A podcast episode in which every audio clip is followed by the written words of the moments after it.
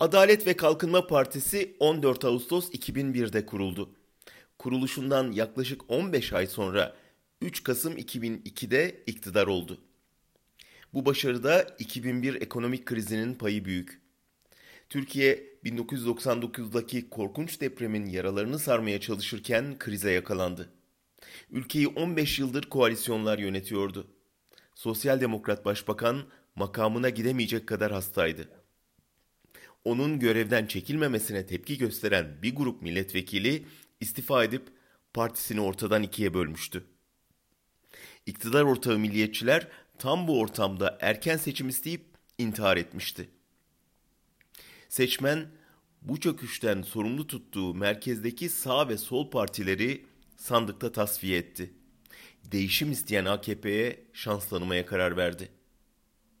AKP lideri kriz yorgunu topluma istikrar vaat ediyor, iktidardaki aksaçlılara karşı gençliği ve yeniliği temsil ediyordu.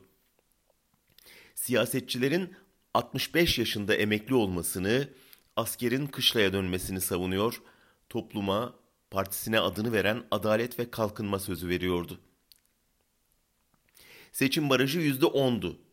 3 Kasım'da geçerli oyların %45'i bu baraja takıldı. Yani toplumun yaklaşık yarısının oyu temsil edilmedi çöpe gitti. Baraja takılanlar arasında iktidardaki 3 parti de vardı. AKP bu saçma seçim sistemi sayesinde %34 oyla meclisteki sandalyelerin %66'sını alabildi. Kurulan bu iki partili sistem 17 yıl boyunca AKP'ye hizmet etti. Bu 3 Kasım'da AKP iktidarda 17. yılını doldurdu. Geçen 17 yılda Erdoğan'ın partisi katıldığı seçimlerin tümünde birinci parti oldu.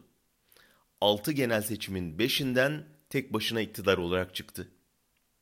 Fakat iktidarda o baştaki muhafazakar demokrat makyajı döküldü. Altından Türk İslam sentezine dayalı bir baskı rejimi çıktı.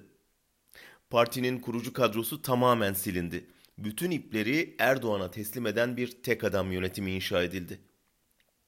Bugüne dek laikliğin sigortası olarak görülen ordu tasfiye edilirken yerine bir polis devleti kuruldu.